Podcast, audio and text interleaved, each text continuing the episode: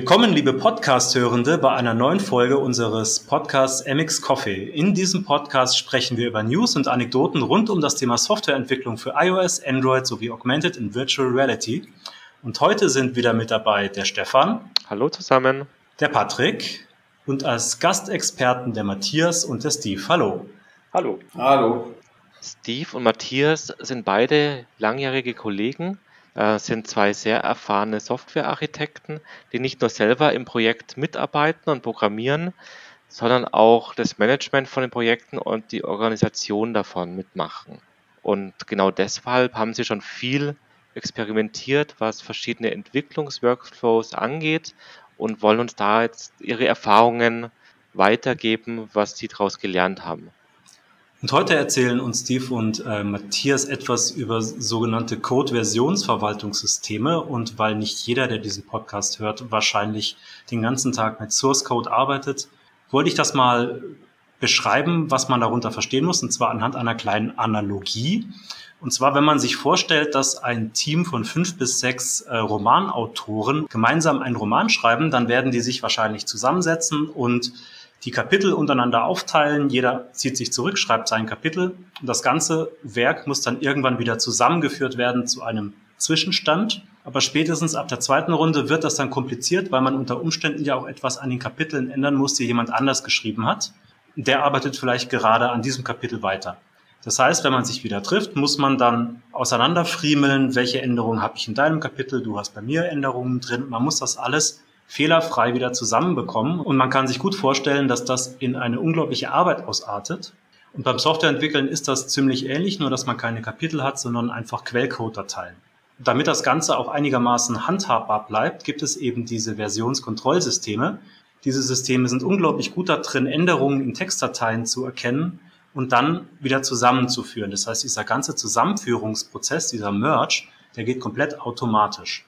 Und bei dieser Arbeit mit diesem Versionskontrollsystem haben sich mit der Zeit sogenannte Entwicklungsworkflows herausgebildet.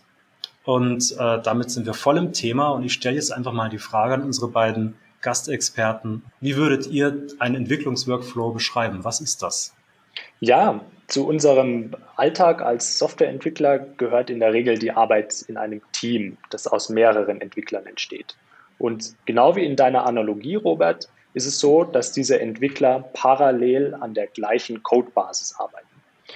Und mithilfe dieser Versionskontrollsysteme, da hat sich übrigens in den letzten Jahren oder auch schon Jahrzehnten Git als Haupttool durchgesetzt, das eingesetzt wird. Das ist wirklich in den allermeisten Projekten der Standard. Und mit diesem Tool ist es eben möglich, zusammen an einem Stück Software zu kollaborieren und die gleiche Software zu schreiben. Im Kern ist der Entwicklungsworkflow also eine Beschreibung dessen, wie einzelne Entwickler in einem Team zur Weiterentwicklung einer Software beitragen. Genau, und hier haben sich in der Vergangenheit äh, einige verschiedene Ansätze durchgesetzt. Die wahrscheinlich populärste Variante oder Managementpraxis, wenn man das so bezeichnen möchte, äh, ist Git Flow. Das sollten die meisten kennen, aber es ist eben nicht die die einzige Variante, wie man so einen Entwicklungsworkflow gestalten kann. Ähm, wir werden uns heute noch äh, Trunkbase, eine zweite Alternative dazu anschauen, wie man denn solche, nennen wir es mal Arbeitspakete oder auch Features, wie man die schneiden kann, wie werden solche Änderungen im Projekt integriert, wie garantiert man die Qualität? Also wie sichert man das Ganze eigentlich ab, wenn wir uns auf ein Release zum Beispiel hinbewegen? Okay, ähm, jetzt hast du ja gerade schon erwähnt, es gibt da Gitflow und es gibt Trunk-Based. Erklär doch mal, was ist denn Gitflow? Gitflow ist das populärste Beispiel für etwas, was sich Feature Branch Development nennt oder auch Feature Driven Development wird das manchmal genannt. Und es sieht so aus, dass wir im Zentrum eigentlich ein oder teilweise zwei Branches haben, die einen restriktiven Zugang haben. Ähm, meistens wird das Development und Master genannt.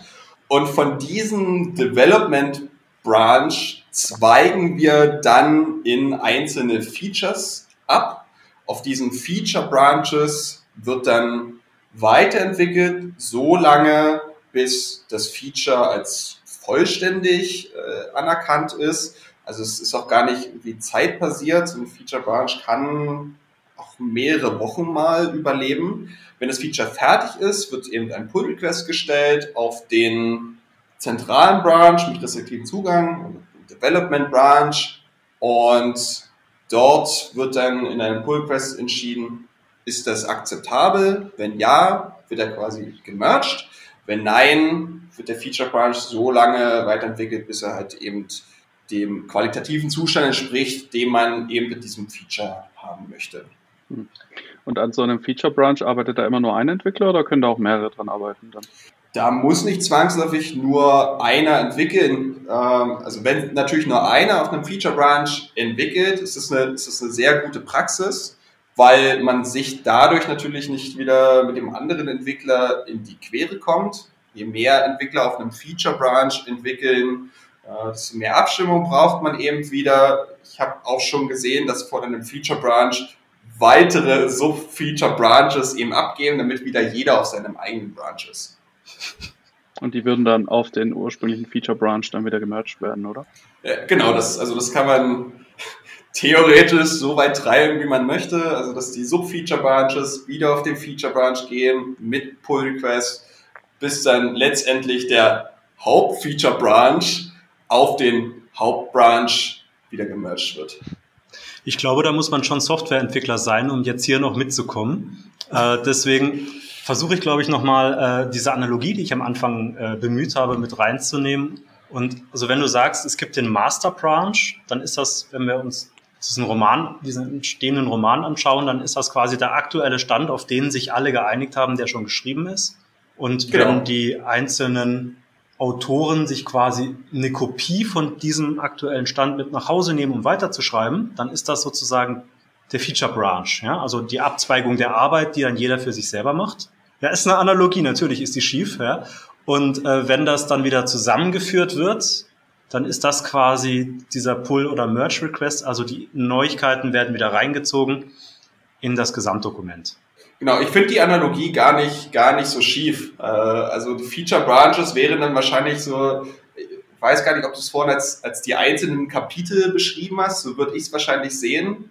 Jeder schreibt halt ein Kapitel über dieses Buch und wenn da jetzt drei Leute an einem Kapitel schreiben, könnte man sich jetzt eben noch aufteilen, naja, dann schreibe ich die Einleitung, der andere schreibt den Hauptteil und dann zum Schluss. Und wenn wir mit unserem mhm. Kapitel sozusagen zufrieden sind, na dann geben wir das dem Hauptautor oder der, für den wir quasi den Ghostwriter machen, ähm, zum drüberschauen. Und wenn der damit zufrieden ist, ja, dann kommt es in sein fertiges Buch. Okay. Jetzt habe ich selber noch nie einen anderen Flow verwendet als diesen Feature Branch basierten Flow. Ich bin sehr gespannt, was die Alternative dazu ist, weil ich habe sie noch nie ausprobiert. Die Alternative heißt Trunk-Based Development und funktioniert an einigen Stellen doch sehr unterschiedlich. Im Zentrum von Trunk-Based Development steht ein einziger Branch und den nennt man Trunk. Daher kommt auch der Name. Der Unterschied zu Git Flow ist jetzt, dass wir für Aufgaben oder für neue Features nicht einen Branch abzweigen, der dann länger läuft, sondern ganz oft sehr kurzlebige Branches erstellen, die häufig wieder zurück in diesen Trunk gemerged werden. Um jetzt bei dieser Analogie zu bleiben, kann man sich das so vorstellen, ein Entwickler schreibt nur einen Absatz und bringt diesen einen Absatz dann wieder zurück ins Hauptdokument und nicht die Arbeit an einem ganzen Kapitel. Okay, das heißt aber schon, also man macht die Änderungen nicht direkt auf dem Trunk, sondern man zweigt schon vorher ab. Genau. Die Kommandos, die man dazu nutzt, sind eigentlich die gleichen wie auch bei Git Flow, nur dass eben als Daumenregel so ein Branch nicht länger als ein oder zwei Tage leben sollte. Okay. Gibt es da dann auch ein Code Review von diesen Branches, bevor sie gemerged werden, oder kann jeder Entwickler selber entscheiden, dass er wieder zurück in den Trunk möchte. Ein Code Review ist da ein ganz zentraler Bestandteil. Ähm, es ist nämlich so, dadurch, dass immer kleine Änderungen in den Trunk gemerged werden, gibt es ja viele Änderungen, die in den Trunk gemerged werden, bevor ein Feature überhaupt fertig ist. Wichtig ist dabei, dass in einem Code Review und anschließend in einem automatisierten Test auch überprüft wird, dass diese kleine Änderung, die gerade auf den Trunk gekommen ist, noch nicht sichtbar ist und den Trunk nicht kaputt macht. Das heißt also wirklich, es werden dann in den Trunk, in diesen Hauptcodestand, werden Features oder Teilfeatures integriert, die noch gar nicht fertig sind, die auch gar nicht funktional sind. Äh, Im Gegensatz zu einem Feature Branch, der erst gemerged, gemerged wird, wenn alles äh, abgetestet und funktional perfekt ist. Ganz genau. Das ist eine der zentralen Ideen von Trunk-Based Development, dass dieser Trunk immer den ganz aktuellen Codestand enthält. Und wichtig ist dabei zu beachten, dass Features, die eben noch nicht ganz fertig sind, keine sichtbaren Auswirkungen haben. Das heißt, der Endnutzer dieser Software darf von diesen unfertigen Features nichts sehen. Das heißt, wenn man sich so einen Produktlebenszyklus angucken würde, wie eine App oder sowas, wie WhatsApp, könnte es also sein, dass in einem Release Codeanteile drin sind, die nicht sichtbar sind. Die angenommen, die verwenden diesen Workflow und äh, die auch nicht funktional sind, aber Teil dieser ausgelieferten Software. Ganz genau. Das sind sozusagen versteckte Code-Teile, die schon mit ausgeliefert werden, aber noch nicht ausgeführt oder wenn sie ausgeführt werden, dann noch keine sichtbaren Konsequenzen haben. Wir sagen, das ist dann auch der Grund, warum dann irgendwelche gewieften Softwareentwickler, Schrägstrich Hacker, immer schon vorher wissen, welche Features denn ungefähr kommen, wenn sie das Zeug dann reverse engineeren und sehen, da ist schon Code drinnen, der aber noch nicht verwendet wird. Ganz genau. Na, mir ist noch nicht ganz klar, was ist denn dann eigentlich der Vorteil davon, außer dass ich vielleicht ein paar Merge-Konflikte dadurch vermeiden kann, klingt es erstmal für mich nur nach Nachteilen. Ja, da kommen wir gleich zu einem ganz spannenden Punkt, nämlich der Diskussion, welche Entwicklungsflows denn jetzt besser geeignet sind und welche schlechter für verschiedene Arten von Projekten. In meinen Augen hat Trunk-Based Development einige sehr schwergewichtige Vorteile. Zum einen ist die Größe von einzelnen Code Reviews natürlich sehr reduziert. Das bedeutet, ein anderer Entwickler, der so ein Code Review durchführt, hat keine große Aufgabe vor sich. Im Idealfall sind das dann nur wenige Dateien oder einige Zeilen, die für dieses Code Review relevant sind. Das ist also schnell erledigt, schnell gemacht und dadurch kein großer Aufwand. Das ist wahrscheinlich ein großer Vorteil, weil es soll ja auch schon Code Reviews gegeben haben, die durchgewunken wurden, weil man keine Lust hatte, 200 Dateien zu reviewen. Ja, das ist natürlich irgendwo eine, eine Gefahr, die du hast, wenn du halt mit Feature Branches arbeitest. Und das muss man, muss man ganz offen so sagen. Wenn du sozusagen nicht gezwungen bist, immer wieder sofort direkt auf den, auf den Master zu gehen, auch wenn es selbst bei Feature Branches eine gute Praxis ist, die so klein wie möglich zu halten, du, du wirst halt, du wirst halt nicht forciert. Und du kannst theoretisch so ein Feature weiterentwickeln, immer wieder deine, äh, den, den Development zurück in dieses Feature merchen und dadurch kann es dann eben mal ganz schnell passieren, dass du dann am Ende deines Features feststellst, ah, okay, mein Pull Request hat jetzt über, keine Ahnung, 1000 Dateien, Änderungen äh, und äh, das ist, glaube ich, gar nicht so unrealistisch. Das kann passieren, wenn irgendwie viel generiertes Zeug mit dabei ist und dann sollen ein oder zwei Leute sich die Zeit nehmen äh, und da drüber schauen, ist denn das eigentlich alles so, wie es sein soll? Ja, kann man eigentlich gar nicht leisten, ja, als, als Entwickler neben der eigentlichen Entwicklungsarbeit. Gibt es noch weitere Vorteile von dem äh, Trunk-Based Ansatz? Ja, ein weiterer großer Vorteil von Trunk-Based Development ist, dass Entwickler sehr schnell Feedback bekommen, ob die Änderungen, die sie durchgeführt haben, gut integriert in den bereits existierenden Stand der Software. Das stellt man sicher über sogenannte Continuous Integration. Darunter versteht man eine Pipeline. Das ist also ein Stück Code, der automatisiert einen Bild ausführt, Tests ausführt und somit die Software überprüfen kann. Und diese Continuous Integration liefert dann nach jedem Merge in den Trunk ein Feedback, ob alles noch so funktioniert, wie es funktionieren soll. Ich glaube, die Tests sind an der Stelle ja ziemlich entscheidend. Ähm, also, man, sie sind beim Feature-Based schon wichtig, klar. Aber ich glaube, hier sind sie nochmal wichtiger, damit man nicht irgendwas kaputt macht, weil man arbeitet ja noch dran und konnte ja noch gar nicht testen, ob es insgesamt funktioniert, oder? Ganz genau. Diese Continuous Integration nimmt da einen zentralen Stellenwert ein und als Entwickler ist man darauf angewiesen, dass die auch gutes Feedback liefert.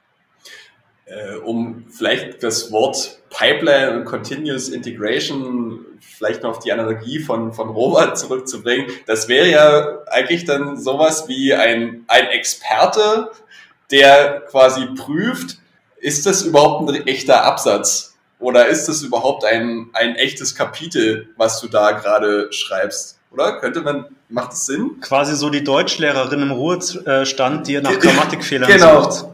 Ja, das ist dann quasi, das ist echte Grammatik, das ist korrekte Sprache, die du verwendest und deine Absätze und Zeichensetzung ist auch alles korrekt. Ja, das ist ein Absatz sozusagen. Genau. Und es macht auch ja. inhaltlich noch Sinn, was du jetzt da reingeschrieben hast. Es macht nicht die Gesamtgeschichte kaputt. Richtig, das ist ganz wichtig, genau. Es führt die Geschichte fort und widerspricht nicht dem, was schon da ist. Genau. Ist dieses Trunk-Based Development eine, eine, neuere Entwicklung als das Arbeit mit Feature Branches? Weil, also ich muss sagen, ich komme mir gerade da sehr oldschool vor. Für mich hört, das, hört sich das alles ganz furchtbar an. Also mein Verständnis von einem, von einem Code Review ist wirklich ein komplett anderes. Also für mich gehört so ein Code Review dazu, dass ich mir auch nochmal das Ticket durchlese, die Anforderungen nochmal durchlese, das auch ausprobiere, funktioniert das überhaupt? Was derjenige da gebaut hat, funktioniert das so, wie es funktionieren soll? Und wenn, erst wenn das gegeben ist, ähm, schaue ich mir überhaupt den Code an. Ähm, wenn ich mir jetzt das Trunk-Based anhöre, dann verlagert man ja tatsächlich die komplette Verantwortung auf die Tester äh, also wenn es manuelle Tester gibt oder auf die automatisierten Tests. Ähm, aber ich als Entwickler, der das Code Review mache, habe eigentlich dann nur noch die Verantwortung, passt der Code, aber nicht wurde eigentlich das entwickelt, was auch entwickelt werden sollte. Also das ist, in meinem Kopf fühlt sich das komplett falsch an. Ich glaube, was hier entscheidend ist, ähm, also ob das für ob Trunkbase für einen ähm, nützlich ist, ist natürlich auch der Erfahrungsstand der, der Entwickler, mit denen du arbeitest und natürlich auch das Vertrauen in diejenigen. Ähm, wenn du weißt, okay, das, was der, der andere Entwickler jetzt demnächst auf den Trunk bringen möchte und ich vertraue dem und dass er quasi ein gutes Gefühl für Qualität hat, naja, dann kannst du dir natürlich diesen Overhead sparen, dass du extra wieder jeden, jedes, jeden Feature-Branch auscheckst, äh, guckst, ja, funktioniert das alles? Es ist einfach irgendwo Zeit, die du natürlich sparst, weil wenn, wenn ich so ein Feature-Branch auschecke, um den Pull-Request äh, mir anzugucken, um zu entscheiden, hat das nicht nur die code Qualität, sondern ist es auch alles quasi implementiert. Jedes Mal, wenn ich so ein Feature-Branch auschecke, kann es passieren, dass ich extrem viel Zeit einfach durch, durch das Kompilieren des Projektes verbrauche, weil der, weil der Stand ein ganz anderes als der von dem Feature Branch davor. Hm. Und wenn wir dann sogar noch mit, mit Feature Branches arbeiten, wo ganze Libraries neu kompiliert werden müssen. Ich habe das schon erlebt, dass ich äh, an einem Tag irgendwie zwischen einem alten Branch und dem Master hin und her wechseln musste, äh, zwei, dreimal. Und jedes Mal bei einem Wechsel durfte ich das Ganze zwölf oder 13 Minuten lang kompilieren. Also das spricht nicht unbedingt für, für den Zustand des Projektes, in dem wir da gerade waren, aber das sind natürlich Zustände, die können passieren. Und das ist alles Zeit, die musst du dann natürlich auch wieder berücksichtigen. Das klingt jetzt für mich ein mhm. bisschen so, als würde die Feature-Entwicklung insgesamt einfach schneller, ja, und äh, der quasi die Kehrseite, die man sich mit dieser Geschwindigkeit dann einkauft, ist, dass es einem eben passieren kann, dass vielleicht fachlich falscher Code, äh, der einfach so in dem Feature Branch nicht abgenommen werden würde von dem jeweiligen Product Owner oder dem Ticket Owner, dass der halt in meiner Produktiv-App landet. Oder? Das ist dann quasi so dieser Trade-off, der, der da eingegangen wird. Ja, das denke ich, kann man so sagen.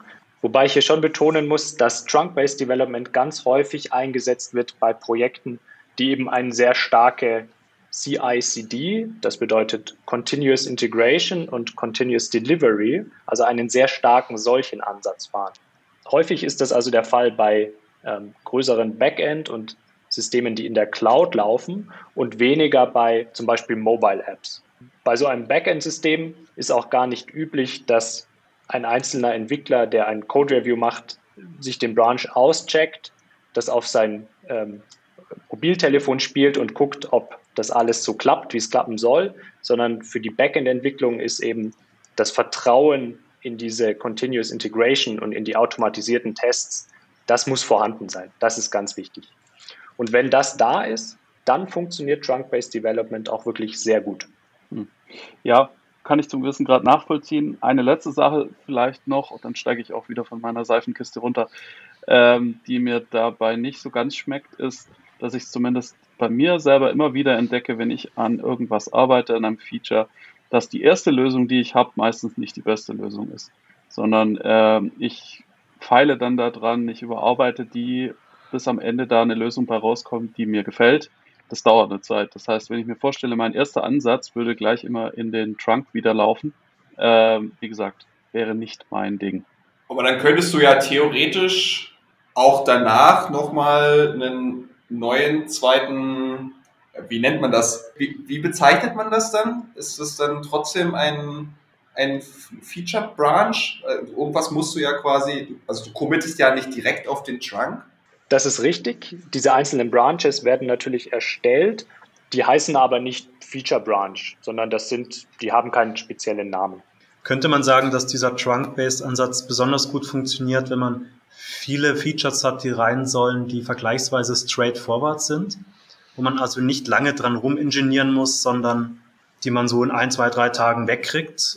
Weil ich verstehe schon, was der Patrick meint. Also wenn man jetzt wirklich komplexes Problem hat und da mit drei, vier verschiedenen Ansätzen versucht, das möglichst äh, elegant zu lösen, dann ändert man ja dauernd dieselben Dateien und das wird dann jedes Mal in den Trunk committed. Oder geht es vielleicht einfach nur darum, dass man als Softwareentwickler gerne verstecken möchte, dass man so viele Änderungen hatte? Ja? und es lieber so darstellen möchte, möchte, als wäre die beste Lösung die erste gewesen. Jetzt verrätst du mein Geheimnis. okay, aber ich höre schon raus, man braucht schon ein ziemlich diszipliniertes Team, um Trunk-Based arbeiten zu können. Das ist auch meine Erfahrung. Trunk-Based ist schon ein spezieller Ansatz und der muss erstmal in so einem Team etabliert werden. Das heißt, vor allem junge Entwickler, die diesen Ansatz noch nicht so gut kennen, brauchen da etwas Übung, um richtig warm zu werden mit diesem Ansatz dadurch, dass einzelne Features nicht komplett auf einem Branch fertiggestellt werden, sondern sozusagen in kleinen Schritten immer in den Trunk gemerged werden, ist die Disziplin erforderlich, damit eben so unfertige Features nicht auf einmal aus Versehen sichtbar werden. Das ist entscheidend. Das war schon mal sehr interessant. Uns haben wir schon viel Vor- und Nachteile gehört. Wie schaut es denn jetzt bei konkreten Releases aus? Wie läuft es denn da dann ab? Also bei, den, bei der Feature-Based-Entwicklung und ich berufe mich mal jetzt hier direkt auf Git Flow, äh, ist ja die Praxis, dass wir, wenn wir einen Stand erreichen, unsere Software, der releasebar ist oder wenn das Management entscheidet, jetzt ist eine, ein guter Zeitpunkt, dass wir etwas releasen wollen, dann wird von unserem Development Branch ein Release Branch erstellt. Es gibt dann, Praxis ist, glaube ich, dieser klassische Code Freeze. Ja, alles, was jetzt nicht drin ist, kommt nicht mehr ins Release. Wir machen den Release Branch auf. Dieser Release Branch wird dann meist nochmal an, an Beta-Tester oder als Crowd-Testen gegeben. Da kommen dann nochmal Fixes äh, drauf, Commits die vielleicht noch mal was ausbessern wollen. Und dann geht dieser Branch in den Master und vom Master wird dann quasi das Release gemacht. Oder die App oder Software oder was auch immer man hat, eben released. Das wird dann getaggt und danach kommt der Release Branch nochmal zurück in den Development Branch, weil die Fixes die man jetzt extra für diesen Release Branch gemacht hat, die muss man ja wieder in den Development integrieren. Potenzial für Merge-Konflikte. Ähm, genau, und dann kannst du eben weiterarbeiten für dein nächstes Release. Okay, klingt also nach einem vielschrittigen, komplizierten, aufwendigen Prozess. Das, das ist ein klassischer Prozess, ja. Und da kann ich wieder ein gutes Wort für Trunk-Based Development einlegen. Da funktioniert das nämlich anders. Der Trunk ist ja immer in einem Zustand, der nur fertige Features sichtbar für den Nutzer macht. Das heißt, der Trunk ist jederzeit in dem Zustand, auch released zu werden. Um hier wieder die Analogie des geteilten Dokuments zu nehmen oder auch eines, eines Buchs, das geschrieben wird, kann man sich das so vorstellen, der Trunk stellt das Buch oder das Dokument dar und für den Nutzer, für den Leser sichtbar sind nur die Kapitel, die bereits fertig sind. Kapitel, die gerade noch in Bearbeitung sind, sind einfach unsichtbar. Die kann der Nutzer nicht lesen und merkt von denen auch nichts. Das heißt, sobald also ein neuer Release erstellt wird, wird einfach das Buch so veröffentlicht, wie es gerade sichtbar ist. Und der Nutzer kann die Kapitel lesen, die bereits fertig sind. Kommen wir noch mal zu der Frage, ähm, wann eignet sich eigentlich jetzt welcher Workflow? Kann man das so pauschal sagen? Ich würde gerade, wenn man mit so vielen verteilten Teams arbeitet oder sich das auch leisten kann, dass man vielleicht nicht alle zwei, drei Wochen released, würde ich Gitflow schon stark in Erwägung ziehen. Oder beziehungsweise Trunk-Based eher weniger in, äh, in die Auswahl nehmen. Auch wenn ich mit eher jüngeren Kollegen zu tun habe, die vielleicht das erste Mal mit Git arbeiten, dann hast du natürlich mit Feature-Based Entwicklung einfach eine gute Struktur, die du vorgibst, weil der vielleicht unerfahrene Entwickler kann erstmal nichts großartig kaputt machen, kann vielleicht auch mal ein bisschen austesten und es muss nicht sofort wieder in den Hauptzweig zurückgeführt werden, weil das nicht immer in einem releasebaren Zustand sein muss. Dann, glaube ich, würde ich persönlich schon eher zu so Feature-Branch-based Entwicklung tendieren. Wenn ich aber, glaube ich, ein kleines Team von extrem vielen seniorigen Entwicklern habe, Leuten, denen ich vertraue, äh, mit denen ich eine gute Kommunikation habe, ich glaube, dann kann man sich mit Trunkbase schon viel Overhead sparen. Ich denke, einen Einfluss hat auch, was eigentlich für eine Software gebaut wird.